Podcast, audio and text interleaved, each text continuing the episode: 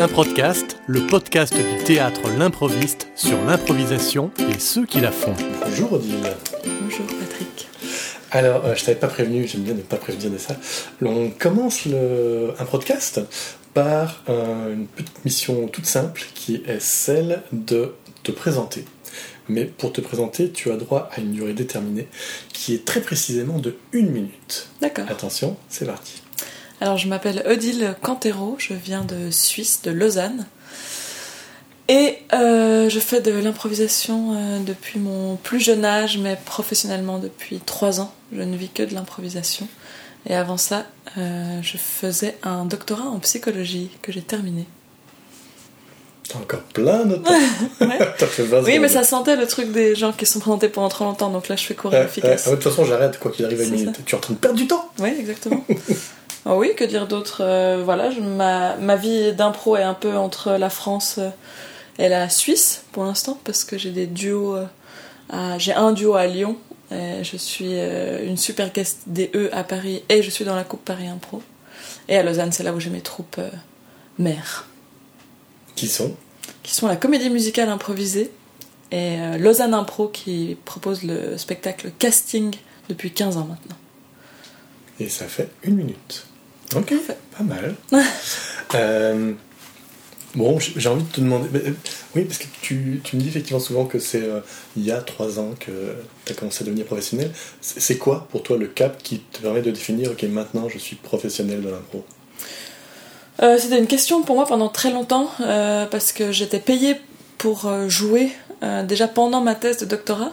Donc euh, je gagnais de l'argent avec l'improvisation, mais c'était pas mon revenu principal, on va dire. Euh, mais j'étais présentée en tant que, comédienne professionnelle déjà à ce moment-là, mais je le sentais pas forcément.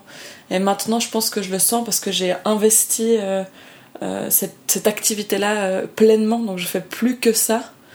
Euh, ce qui a changé aussi ma manière de d'y réfléchir, de créer des spectacles, de pouvoir adopter un autre rythme. Avant, j'étais beaucoup dans l'urgence parce que j'arrivais que pour trois jours, pendant les week-ends uniquement.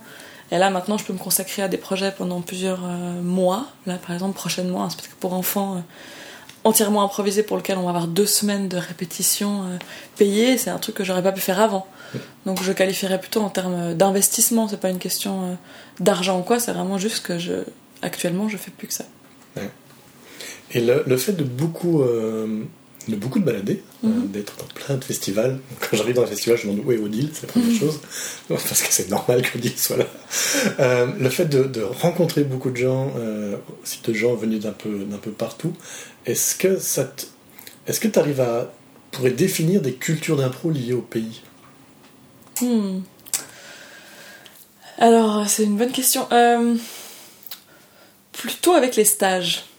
C'est en donnant des stages que je me rends plus compte de la culture euh, locale des, groupes d'impro qu'en jouant des spectacles. Les spectacles, je pense qu'ils se baladent beaucoup, qu'on a tous des références euh, euh, qui peuvent être plutôt l'impro américaine ou, l'impro match. C'est comme des grands courants qui sont quand même pas mal baladés, donc qui, ont déjà, qui sont déjà mixtes. Quoi. Mais dans les stages, j'ai l'impression de mieux sentir ça. Une manière d'aborder l'impro, ou peut-être le fait que moi j'apporte euh, ma vision à moi, qui du coup rentre euh, euh, parfois en collision avec ce que les gens ont appris avant ça, ou ça les bouscule un peu. Donc c'est plus en donnant des stages, je crois, ouais. Dans le monde professionnel, les spectacles pro, je vois moins ça, à part les Suédois. Je veux dire que les, les Suédois, j'ai découvert à quel point ils avaient un humour euh, noir et de Ouais, l'impro assez axé sur le, des drames familiaux, euh, Hmm. mais en fait qui sont drôles, quoi. Il y a vraiment un côté drôle. C'est les seuls, je crois, où, où je me suis dit, ok, ça c'est de l'impro la suédoise. et pour en avoir discuté avec eux et rigoler à ce sujet-là, ils ont beaucoup de, de, de second degré aussi, d'autodérision en fait, d'autodérision à ce sujet-là. Sinon, non, dans les, dans les spectacles comme ça, mais j'ai pas, j'ai pas ce sentiment-là, plutôt dans les stages. ouais. Moi j'ai l'impression de plus, plus sentir ça quand, euh, quand il y avait des matchs. J'ai l'impression Oui. que c'était très très clair, la Oui. façon de jouer Suisse, France, Oui, euh, Belgique. Québécois, etc. Ouais. Mais à travers les spectacles, j'ai l'impression que Ouais. euh, y a plus, tu sens plus les individus que, le- que la culture du pays. En Oui. tout cas, Exactement, peut-être parce qu'il y a moins de monde. Les spectacles ceux qui sont Ouais. joués à 4 ou 5, on, voit, on a plus aussi le temps de voir l'humain, c'est aussi le temps est plus allongé, donc euh, vu que la, notre matière première euh, pour ces spectacles-là, c'est nous-mêmes. On voit quand même beaucoup l'humain, quoi, en impro, c'est sûr. Euh, donc en effet, ouais, je pense qu'on voit plus les individus que les cultures. En match, on était obligé de s'aligner. D'ailleurs, les stages où je sens la, la culture forte, c'est souvent des groupes qui font principalement du match Oui, aussi. Donc c'est marrant, ouais, ouais. Ouais, puis c'est plutôt que de juste s'ajuster à un format Ouais. qui est celui du, du match, mais là, il y a beaucoup plus de liberté. Donc, Oui. quelque part, la part euh, personnelle se Oui. marque encore plus. Après, les, les- les cultures, euh, je les sens aussi dans le fait que ça devient euh, notre travail à tous et qu'on a différentes manières, je pense, de, de voir notre travail ou de le promouvoir. Ou de... Je sais qu'en Suisse, on est très timide avec le fait de vendre nos spectacles, de vendre nos stages. Ah. On n'envoie pas de mail pour euh, dire Hé, en fait, je vais venir dans deux mois, est-ce que je pourrais donner un stage chez vous ou quoi? Ça, ça existe vraiment pas chez nous. C'est toujours la blague avec mes collègues euh, français qui sont beaucoup plus à l'aise avec ça et de Mm. qui je, je m'inspire euh, aussi parfois en me disant Mais bon sang, arrête d'être aussi euh, timide en présentant tes spectacles, en fait. Regarde comment ils font eux, puis, puis c'est pas une question de marcher financièrement ou quoi, c'est juste une façon d'en parler aussi euh, qui est plus libre, je pense. Je viens vraiment de- du canton de Vaud en Suisse où on est un canton extrêmement protestant où voilà, on ne dit jamais que, que tout a, je sais pas comment dire ça quoi, que ça marche pour nous, que Mm. non non, on, on attend qu'on nous propose et ça. Donc moi je suis vraiment plutôt dans cette optique là. Donc c'est vrai que dans le, dans le contexte pro aussi, je me rends compte qu'il y a différentes euh, cultures. Ouais. Oui, tout à fait. Mm. Oui, c'est c'est ce côté euh, dire humilité ou pas, pas, pas trop se mettre en avant, c'est assez, belge aussi. C'est belge aussi. Ouais. par rapport Ouais. au côté euh, effectivement français où. Ça- pour ça, il n'y a, pas de- y a pas de star en, en Belgique, hein, en, en Mm. dehors du côté impro. De toute façon, Mm. je pense qu'il n'y a pas de star dans l'impro vraiment. Euh, mais en tout cas, ouais, il y a vraiment ce côté. Mm. euh, faut, faut, pas trop, faut pas trop se la jouer, quoi, faut pas trop se la raconter. C'est très vite mal vu. C'est très vite mal vu alors qu'en France c'est beaucoup plus détendu avec ça et moi Mm. je trouve ça, je trouve ça assez bien, je crois. Bah, J'aime bien que- c'est évidemment Bah un, oui. un moteur important. Ouais, ouais, et puis j'aime bien que les gens, en fait, déjà dans ma vie personnelle, je crois que je suis une bonne interlocutrice pour parler des succès. Les- Il y a des gens qui, des fois, me partagent des succès qu'ils ont eu ou quoi, ce qu'ils oseraient pas forcément faire avec d'autres gens, parce que j'ai cette tendance aussi à, à accueillir ça, enfin, à trouver ça super, en fait, que les gens puissent dire, euh, putain, j'ai réussi là, puis je suis trop fière et je suis trop content, je trouve ça génial, quoi. Quand je suis allée étudier l'impro aux États-Unis, c'était beaucoup plus comme ça, par exemple. Ouais, Je suis allée à oui, Chicago. à fond, cette culture-là. À fond, Culture et puis en fait, c'est pas du tout euh, vulgaire ou mal vu de dire euh, on a un spectacle, il est, il est génial, c'est génial, et tout ça, c'est pas mal vu. Du coup, ça, ça passe très bien, quoi. Donc, euh, donc Ah. voilà, j'a- j'avertis mes potes français quand ils viennent en Suisse, généralement. Je leur dis si jamais, attention, parce que chez nous, ça peut être mal perçu. Puis Ouais. finalement, pas, parce que c'est toujours des êtres humains. Enfin, je veux dire, en, en impro, là, on est dans une niche, personne n'a des souliers plus grands que, que ce qu'il peut porter. On est tous très conscients du fait que c'est une niche et que c'est petit et que. Enfin, en tout cas, moi, je suis jamais gênée par ces attitudes-là, jamais. Mais j'avertis mes potes qu'en Suisse, ça peut, ça peut donner une première impression étrange et qu'il faut, faut se méfier. ouais. Et si, euh, si t'étais américaine et qu'on était en Amérique, de quoi tu serais fière? Là Hmm. Si t'avais le droit de tout dire comme tu veux. Je crois que. Je suis très fière de la comédie musicale improvisée. Je l'ai toujours pas vu. Ouais, je je suis fière parce que j'ai l'impression que on s'arrête jamais de bosser. Hmm. On s'arrête jamais de bosser, euh, on va toujours chercher un truc plus loin, on est guidé aussi par euh, Yvan Richardet là-dedans qui est notre directeur artistique et, et qui fonctionne lui comme ça quoi, c'est un mec qui s'arrête jamais, qui, qui lit des trucs, qui, qui expérimente, qui va faire des stages et, et du coup il nous met vraiment dans cette euh, dans ce mode là avec cette troupe puis c'est quand même à chaque fois un, un pari de ouf quoi, moi à chaque fois avant d'entrer sur scène pour la comédie musicale, je me dis toujours mais pourquoi est-ce qu'on fait ça? Pourquoi est-ce qu'on n'a pas au moins écrit les chansons? Bon sang Tu as le track Ouais ouais, toujours avant tous les spectacles. Avant tous les spectacles? Tous les spectacles, ouais. J'ai jamais euh, pas le track.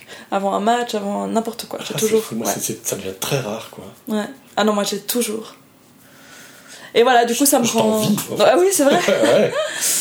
ouais. Ouais, ouais, toujours 3 minutes avant. Et je sais du coup au timing qu'il reste 3 minutes. Mon corps est programmé pour. euh, Je pense que 19h57 doit être l'heure à laquelle j'ai le plus stressé dans ma vie. Moi, Donc, ouais. quelques fois, ça arrive encore, c'est plutôt dans les spectacles euh, euh, en solo, ce que je fais plus depuis 3-4 ans. Ouais. Je pense que c'est les dernières fois où Ouais. ça arrivait quand même plus souvent, là je fais, mais c'est que sur mes épaules, quoi, j'ai droit, j'ai pas droit à l'erreur de quoi que ce soit, Ouais. c'est que pour ma gueule, et pourquoi je décide, de Ouais, faire ça.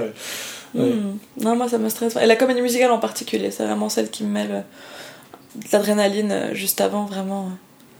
Et voilà, j'aime- cette prise de risque qu'on prend ensemble. On est un gros collectif, on est 18 et ça fonctionne bien entre nous. Euh, Il y a vraiment un truc où, ouais, je me dis, mais c'est c'est super quoi.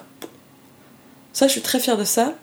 Et je suis très fière aussi de cette création qu'on va faire dans un théâtre pour enfants. À Lausanne, au Petit Théâtre, c'est vraiment le théâtre où on a tous vu nos premières pièces de, théâtre. C'est un théâtre emblématique euh, pour la culture euh, lausannoise, quoi. Et là, c'est la première fois qu'ils acceptent une euh, création improvisée, donc c'est une coproduction. Donc, on a mis un an un peu à convaincre euh, la, la direction, qui bien naturellement avait peur de ce que c'était, quoi. Qui disait, mais c'est des enfants, en fait, vous devez savoir ce que vous allez raconter. Est-ce que vous êtes sûr que ça va marcher? Donc, c'était tout un travail euh, ensemble pour euh, penser le projet, pour qu'elles viennent voir, l'équipe de direction, c'est c'est des femmes, pour qu'elles viennent voir des spectacles. Et ça va se faire, et euh, je suis vraiment. Ouais, je peux dire, attention, je vais m'inspirer de mes amis français, je suis fière de ça. Ah, bravo, tu l'as dit. oui, je l'ai dit. Non, non, je, je suis fière de ça, ouais, je trouve ça super, c'est un gros challenge, c'est le, challenge de, de mon année là. Euh, si on parle de, de- de prise de risque, d'essayer encore des choses nouvelles et de, prendre un risque, euh, bah, si un risque ça veut dire qu'on peut se planter, est-ce que. Enfin, c'est quand pour toi que tu estimes te planter? C'est quand il se passe quoi Ou quand il ne se passe pas quoi? Sur scène, hein. Euh, Oui. Je pense que les moments où je vis mal un spectacle, c'est quand j'ai l'impression que le circuit d'énergie qui passe du public aux comédiens, entre les comédiens et qui repart vers le public était brisé. Quand le lien avec euh, le public ne se fait pas, c'est-à-dire que je pense qu'on peut prendre des risques sur scène au moment où la connexion avec le public est établie. Et donc quand on est dans cette zone un peu d'être que dans soit trop d'efficacité dès le départ, ce qui fait que le public se prend un peu le début du spectacle dans, dans la gueule, ou, euh, ou trop bizarre dès le départ, donc le public ne peut pas entrer, ou alors on nous explique, enfin, ou alors on n'explique pas assez au public, qui, qui saisit pas en fait ce qu'on est en train de faire. Je crois que le lien entre le public et, et nous sur scène est, est primordial pour moi. Et je pense que je fais de l'impro aussi pour le côté euh, démocratisation de la culture qu'il y a, a là-dedans. En faisant de l'impro, dans tous mes spectacles, pour moi, c'est très important de discuter avec le public, de prendre une suggestion. Euh, parce qu'il y a ce côté, vous nous allez nous dire des choses qui sont inspirantes pour créer un spectacle. Vos idées méritent d'être instantanément sur scène et d'inspirer cinq personnes. Et ce message-là, je trouve très fort. Et quand il n'est pas assuré, ou quand ça coince à ce niveau-là, je peux avoir un sentiment d'échec, ouais. Mais est-ce que tu as l'impression que tu peux agir là-dessus, en fait, en, spectacle, sur cette connexion? Oui, je pense. Des fois, je sens quand euh, la troupe sur scène, quand on est en train de forcer un peu des trucs, nous, et qu'on perd un peu de l'attention aux, énergies, quoi, à l'attention du public, quand on, comme si on s'éloignait de ça, ou quand on joue très au fond, parce que il y a une peur de, il y a une peur d'être, euh, d'être euh, comme au premier rang sur scène, tu vois, plus proche du public, ou quand on est euh, déstabilisé par quelque chose au départ et qu'on n'arrive pas, on n'arrive pas à switcher, quoi. Des fois, il y a des trucs avant le, avant le spectacle qui, qui, nous, qui nous occupent un peu l'esprit, qui peuvent nous bloquer aussi sur scène. C'est tout des trucs où je me dis, mais zut, quoi, on aurait dû se libérer de tout ça, se connecter à eux, puis après, il peut rien nous arriver. Après, on est vraiment tous ensemble. Hmm. Donc oui, je pense que je peux agir là-dessus. Bah moi, j'agis là-dessus dans mes prises de suggestions, par exemple. Je, je fais toujours des prises de suggestions où je parle vraiment avec quelqu'un, où je, où je valorise tout ce que la personne m'a dit. Euh, Ouais, ouais, je crois qu'on peut agir là-dessus, ouais. Et même pendant le spectacle, quoi, de vraiment euh, rester attentif, ça veut pas dire regarder le public ou quoi, c'est juste rester, euh, rester lié aux gens qui y a sur scène avec moi et aux gens qui y qu'il y a dans la salle. C'est maintenir cette connexion-là et ne pas trop être dans ma tête et ne pas trop partir sur. Rester en, en focus sur moi-même. Ah, c'est marrant. Moi, j'ai l'impression, en tout cas moi, dans, dans mon évolution, j'ai l'impression que c'est le moment où j'ai arrêté de trop me préoccuper de la façon dont le public recevait ce que je pouvais faire, que j'ai l'impression que j'ai commencé à, mieux jouer. Je Hmm. fais des guillemets avec les doigts. Hmm. Euh, ouais, d'arrêter d'être focalisé là-dessus et de juste me focaliser sur le sur l'histoire, la relation, le, le- ce que je vivais, ce que vit l'autre personnage, ce qui se passe entre nous. Et, euh, ouais, je, je pense sans être opposé, mais je pense que c'est l'impression que c'est deux façons différentes d'arriver au même. euh, Bah pour moi, c'est pas de la préoccupation. Parce qu'il n'y a pas d'attente de ma part, en fait. Je me dis pas, ah là, il devrait rire. Pourquoi est-ce qu'il rit pas? Je me préoccupe pas de leur état. J'aimerais, je veux juste que la- les, les énergies circulent, quoi. Donc c'est juste sentir que le- la connexion à la base est établie, quoi. Je crois que c'est ça. Et puis dans la connexion de jeu aussi, en fait. Plus je me regarde moi jouer, moins je regarde l'autre jouer. Moins la connexion entre nous, Ouais, selon c'est moi, va être ça, euh, envie de fluide. chercher, effectivement. C'est- Ouais, ouais, ouais, c'est Et J'ai sûr. l'impression que si, si les comédiens en fait sont, sont, sont en fond dedans, qu'ils prennent leur plaisir, le, le public finira toujours par s'y retrouver. Ah, mais je pense pas toujours. Mm. C'est quand même un art très particulier qu'on qu'on fait qui, qui demande des explications, qui demande à ce que les gens aient accès à un minimum de trucs au Ah départ. oui, bien quoi. sûr, il faut, faut Ouais. leur expliquer dans quoi ils arrivent, le pourquoi, le comment, etc. Mais j'ai l'impression qu'une fois que le spectacle est commencé, j'ai l'impression que. Ouais, qu'il y, a- il y a ce risque que si j'essaie de faire un truc pour eux, finalement je risque de moins les atteindre parce que je suis Ouais, pas ouais. focalisé Non, non, c'est pas jouer pour eux. C'est vraiment pas ça que je dis. C'est vraiment cette connexion de départ qui est établie en mode on est tous ici, on va vivre ça ensemble. Mm. Vos idées vont nous inspirer. Et une fois que ce cadre-là est bien installé, en effet, une fois que le plaisir et la connexion entre les partenaires de jeu est, est aussi euh, s'engagent juste après ça, pour moi, il y a tout pour. Enfin, ça ne peut pas rater, quoi, euh, foncièrement. Je c'est trouve que ça fait très départ, longtemps, en tout cas, que oui, c'est la connexion au Ouais, départ et c'est l'explication, c'est l'intégration, en fait. On fait quand même une discipline qui, depuis toujours, a intégré les idées du public, a intégré les réactions du public en votant avec le match. Bah, J'ai l'impression que c'est un truc qui évolue justement pour l'instant. J'ai l'impression que je vois de plus en plus de spectacles et, euh, et, et on propose aussi. Euh, où Il n'y a plus forcément ça. Mm. Et je trouve ça intéressant aussi en fait parce que je. de quelque part redonner la, la place au spectateur de voilà spectateur d'une histoire qu'elle soit improvisée ou Ouais. pas improvisée finalement euh, bah, c'est d'autres façons de le faire mais je trouve ça bien qu'il y ait ça aussi enfin moi j'aime toujours de toute façon quand quand on n'enferme pas quelque chose dans une seule une façon unique de faire les Absolument. choses donc je trouve ça pas mal aussi Bien sûr. ça et je trouve ça bien que ça continue aussi Mais bien sûr, tout évolue, tout évolue, et c'est génial. Après, euh, moi je maintiens, je crois quand même que c'est important que le, même dans un truc où on ne demande pas de suggestion, que le public ait été euh, averti avant de Ouais. un, un- un minimum, parce que ça reste de l'impro ce qu'on fait. C'est pas écrit. Si les gens le voient sans avoir accès à la dimension improvisée, je sais que il y a certains de mes potes qui seront pas d'accord avec ce que je vais dire, qui pensent que ça revient au même et ça, mais moi je, je pense pas. Je pense que si on sait pas que c'est improvisé, on passe à côté d'une partie du spectacle. Ouais, c'est, moi, c'est tout un débat que j'avais eu avec, euh, je crois que c'est Fred Barbouchi de- Mhm. dans ce, ce podcast. Euh, en tout cas, j'aurais, j'aurais envie d'un jour tenter l'expérience de Faire pour voir ce que ça fait de, pièce. ouais, d'annoncer une pièce, voilà, de laisser venir les gens, euh, leur montrer, puis leur demander après leur avis, tiens, que- Ouais. que- qu'est-ce que vous avez vu, qu'est-ce que... Voilà, est-ce qu'ils verraient la différence en fait? Je suis curieux.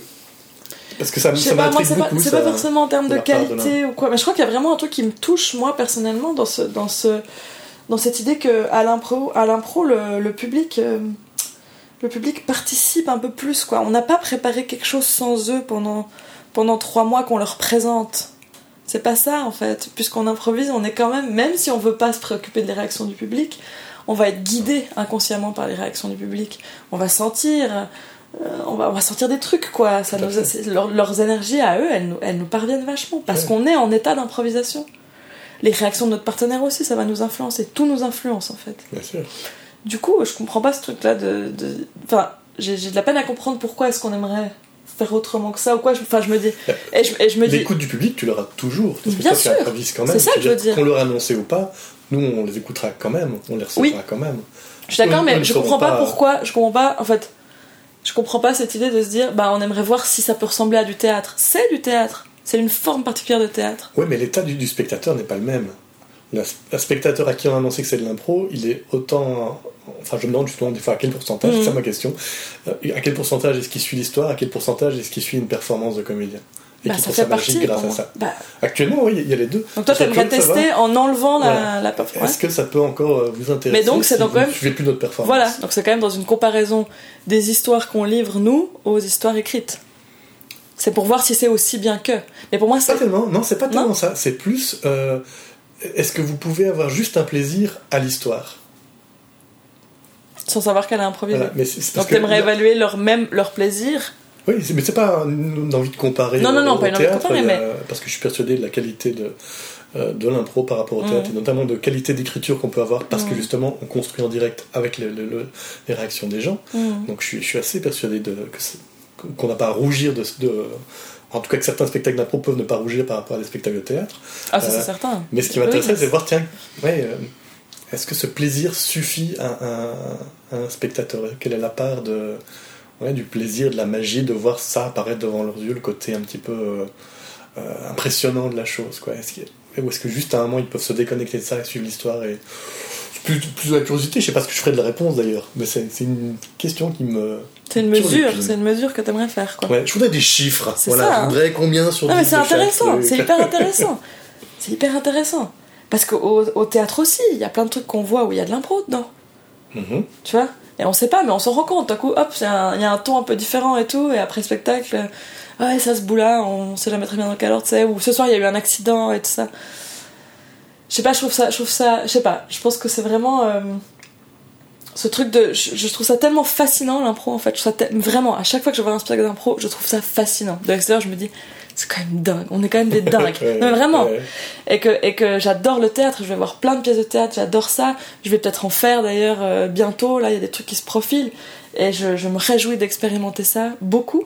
Mais en fait, euh, pour moi, on fait tous du théâtre, après, dans des cases différentes, et cette magie de l'impro, cette magie de. Il y a des imprévus qui se passent, il y a des accidents, on les célèbre et ça écrit quelque chose. Je trouve ça génial, quoi. Je trouve ça gé- c'est- mes moments préférés en impro. Non, mais c'est mes moments préférés. C'est pas la maîtrise qui m'intéresse en impro. C'est pas la, la beauté de, de l'histoire. C'est pas, c'est vraiment cette, cette connexion qui est, qui résiste à tout, quoi. Cette prise de risque commune et cette connexion qui résiste à tout et qui, qui pond un spectacle, je trouve ça magique et fascinant. Je, vraiment. Même dans mes stages, dans n'importe quoi. L'acte d'improviser, je le trouve, euh, je trouve fou, quoi. Ouais. Ouais. Je trouve fou et je trouve ça génial et, et je, trouve, je trouve ça super et en même temps ça euh, bah je, je sais que quand on fait une création au, au théâtre et qu'on improvise pendant les répétitions qu'on finit par écrire des impros les retravailler et tout euh, je, je suis sûre que je vais aimer faire ça, mais, mais pour moi ça va être un, un processus de travail à l'envers quoi Mhm. je vais me dire mais non là on l'a fait une fois là c'était marrant hein. on fait autre chose tu vois non non on va la reprendre on va l'écrire Faire 400 on va, la, on va la retravailler, on va l'écrire, on va, on va. Je trouve ça, je trouve ça dingue. Et je trouve ça trop bien. Mais voilà, pour moi, l'acte d'improviser, euh, je, je, je, je, je sais pas. Je trouve que c'est une discipline à part entière et, et je, je, je suis sûre que la connexion repose vraiment grandement là-dessus, quoi. Un souvenir euh, d'impro, récent ou pas d'ailleurs, qui t'aurait spécialement marqué, de par la- les qualités que tu cherches en impro? Euh, Oui. J'ai.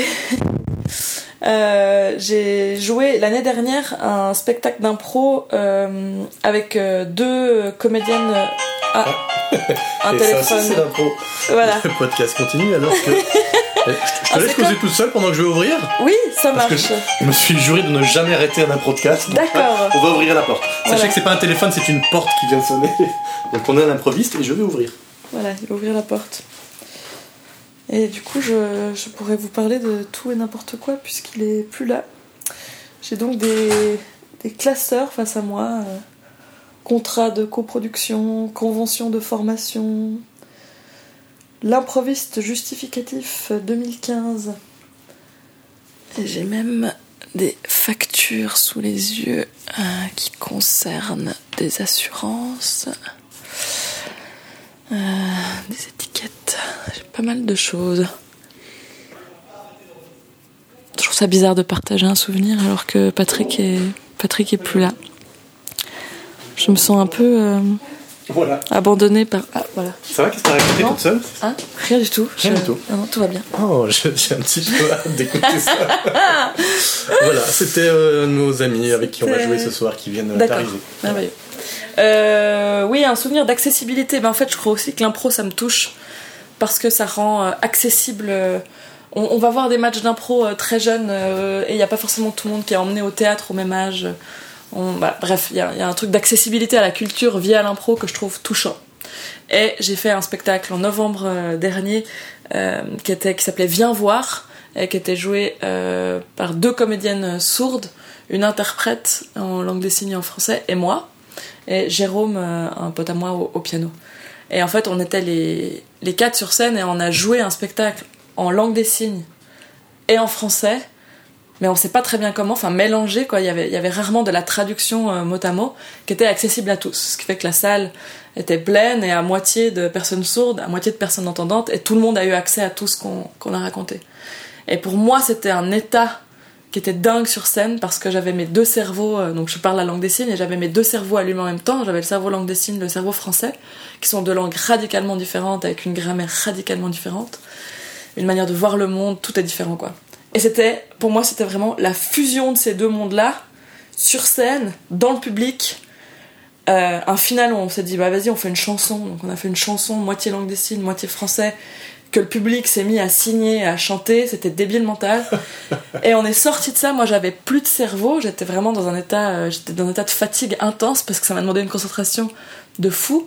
Mais sur scène, c'était facile alors qu'on était en train de jouer en deux langues. Et j'ai déjà fait ces shows où on joue chacun dans notre langue et tout, c'était très différent. Là, l'idée, c'était d'établir du lien en permanence, euh, d'avoir euh, un monde où on n'entend pas, un monde où on entend, euh, mais un monde où on est très peu visuel, un autre où on est extrêmement visuel. C'était réussir à mélanger ces trucs-là, et c'était dingue.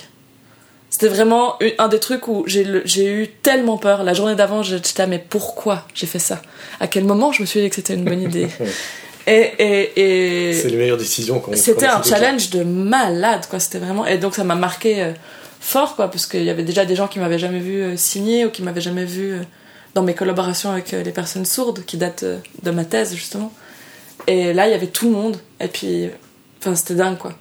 Et c'était cet accès à la culture aussi pour lequel moi, je, j'ai envie de me battre encore plus, quoi. Que tout le monde puisse aller voir des spectacles. Mm. C'est trop important. Euh, ouais, je reviens un petit peu avec des questions culturelles, mais justement, tu sens une différence entre la France et la Suisse par rapport à ça? L'accès à la culture, est-ce que c'est plus ou moins aisé? J'ai l'impression qu'en France, il y a une mise en avant de la culture énorme Oui. par rapport à la Belgique, euh, Ah ouais. vraiment. Euh, mais je sais pas en Suisse comment ça se passe à ce niveau-là? Euh, bah pff, ouais, non, moi je trouve pas ça encore. euh, non, non, je trouve pas ça très euh, démocratique pour l'instant. euh. Mm. Euh, Enfin démocratisé. Euh, Il y a quand même ce truc euh, à Lausanne, en tout cas, euh, les théâtres. euh, euh, moi j'y vais beaucoup depuis que je suis petite. Ma mère est directrice de théâtre. Ma sœur est comédienne, mon père est artiste peintre. On appartient quand même à, ce monde-là, mais on a grandi dans un quartier quand même euh, euh, plutôt pauvre, où ma, mère n'était pas encore directrice de théâtre. On était vraiment dans un quartier euh, en mode tout le monde était à l'aide sociale euh, dans l'immeuble, quoi. On était tous. euh, Et, et, hum, non, ces- ces gens-là, ils vont pas au théâtre. Déjà, c'est cher. C'est super cher en Suisse, les places de théâtre. Euh, Il y a très peu d'assos qui se battent pour euh, offrir des, des, des billets ou des trucs comme ça. Ce qu'il y a en France, euh, d'ailleurs, à, à Toulouse, pour moi, Eric Sellard, il m'avait bouleversé là-dedans parce que, en fait, il a fait en sorte qu'il y ait des gens qui viennent au festival Impulsé. C'était la première fois que ces gens-là allaient au théâtre. Et voilà, enfin, je, je me souviens de ce truc-là, ça m'avait, ça m'avait marqué, ça m'avait ému. Euh, en Suisse, non. En Suisse, fran- franchement, le, le, le milieu est, as- est assez restreint, assez euh, élitiste et euh, et en même temps, on est, je pense, c'est pas, ça repose pas sur les gens, hein, ça repose sur le système. Les gens essayent de. euh, Enfin, j'ai pas l'impression que c'est un truc de, communauté artistique qui se referme sur elle-même. Un peu parfois, bien sûr, mais pas tant que ça. Euh, mais l'accès, quoi, le prix financier, euh, l'ouverture, le fait que c'est. Il y a les scolaires, il y a des fois les, les scolaires, ça c'est cool, quoi. Il y a des écoles qui, qui achètent euh, voilà, 40 places et qui viennent avec euh, 40 élèves, mais les théâtres euh, sont contents parce que ça remplit leur salle, mais ça gêne les gens qui sont là parce que c'est des ados, les ados parlent. Moi, les ados, c'est c'est ma population préférée en impro parce qu'ils sont pas acquis, quoi. Ils rentrent dans la salle, ils ont pas envie d'être là, ils ont pas choisi, et, et c'est avec eux, en fait, qu'il faut. C'est pour ça que je parle de connexion aussi beaucoup, je crois. C'est génial quand t'arrives à les embarquer, puis qu'après ils disent Ah, je vais faire de l'impro, c'est trop bien, c'est trop stylé, t'es là, trop bien. Euh, donc il y a beaucoup de travail à faire en Suisse, ouais. Je pense, du coup, autant qu'en Belgique, t'as l'air de dire, mais. Non, non, il y a du travail à faire. Et je, je crois, par contre, sincèrement, que l'impro, il y a des gens dans le public qui viennent voir de l'impro qui ne vont pas au théâtre. Et ils viennent voir de l'impro parce qu'ils se sentent plus inclus. C'est des discussions que j'ai déjà eues avec des potes à moi qui sont pas très théâtreux mais qui viennent vers de l'impro et ils disent mais c'est différent en fait. On est avec vous, on est connecté. Le fait qu'ils nous voient prendre des risques pour eux aussi en live comme ça, c'est pas les mêmes risques. Ils peuvent pas percevoir les risques qu'une troupe de théâtre, une, une compagnie de théâtre a pris. C'est les mêmes, hein. Ils ont pris des risques énormes, mais on y a moins accès. Cet accès aux risques que les comédiens prennent je pense quand même que ça peut devenir. Enfin, il y, a un truc euh, ouais, fascinant et direct. Il y a un lien plus direct. Quoi. Ouais. on en revient à cette part du spectacle d'assister à cette création en direct. C'est ça. Qui fait partie de ce, plaisir. C'est ça. Et, ces spectacles-là euh, qui prennent aussi la parole de quelqu'un dans le public pour tout de suite la mettre sur scène. On va pas raconter son histoire ou quoi, mais c'est véritablement ce qu'elle nous raconte qui inspire le spectacle. C'est fort, quoi. Même si c'est pas toi dans le public à qui on a demandé, tu fais partie du public. Il y a un truc fort avec ça, puis je pense, oui, je pense que c'est plus accessible que certaines pièces, c'est sûr. Moi, la majeure partie des spectacles que je fais, en tout cas à Lausanne, sont très accessibles, quoi. Il y a des très jeunes qui viennent, il y a des gens qui vont très peu au théâtre qui viennent aussi. Ils ont accès, ils ont accès au processus de création, quoi. Ils font partie, presque. Enfin, ils font partie, non, c'est sûr. Je regarde un petit peu mon, mon petit chronomètre. Oui, on commence, à, on commence à être en retard d'ailleurs. Non, ben, bah, ça tombe bien, ça tombe bien, ça tombe dommage. On arrive à la fin de la demi-heure de ah. ce podcast. Bon. je, me suis, je me suis pas mal enflammée, j'aime bien. Ouais, c'est bien. Ouais, des fois je me reste mais là je me suis enflammée. Voilà. Si vous avez des, des, des questions, faut, faut pas hésiter à m'écrire, on peut en discuter. T'es Non, c'est vrai. Je me rends compte, hein, c'est des sujets qui m'enflamment. C'est bien. Ouais, c'est C'est de la passion. Ouais. Merci pour ça. Merci à toi. Allez, on va bosser Ouais, on va bosser. C'était un podcast, le podcast du théâtre L'improviste. Pour nous retrouver et en savoir plus sur l'improviste, rendez-vous sur improviste.be. Et si vous désirez vous abonner à un podcast, vous pouvez le faire sur iTunes. À très bientôt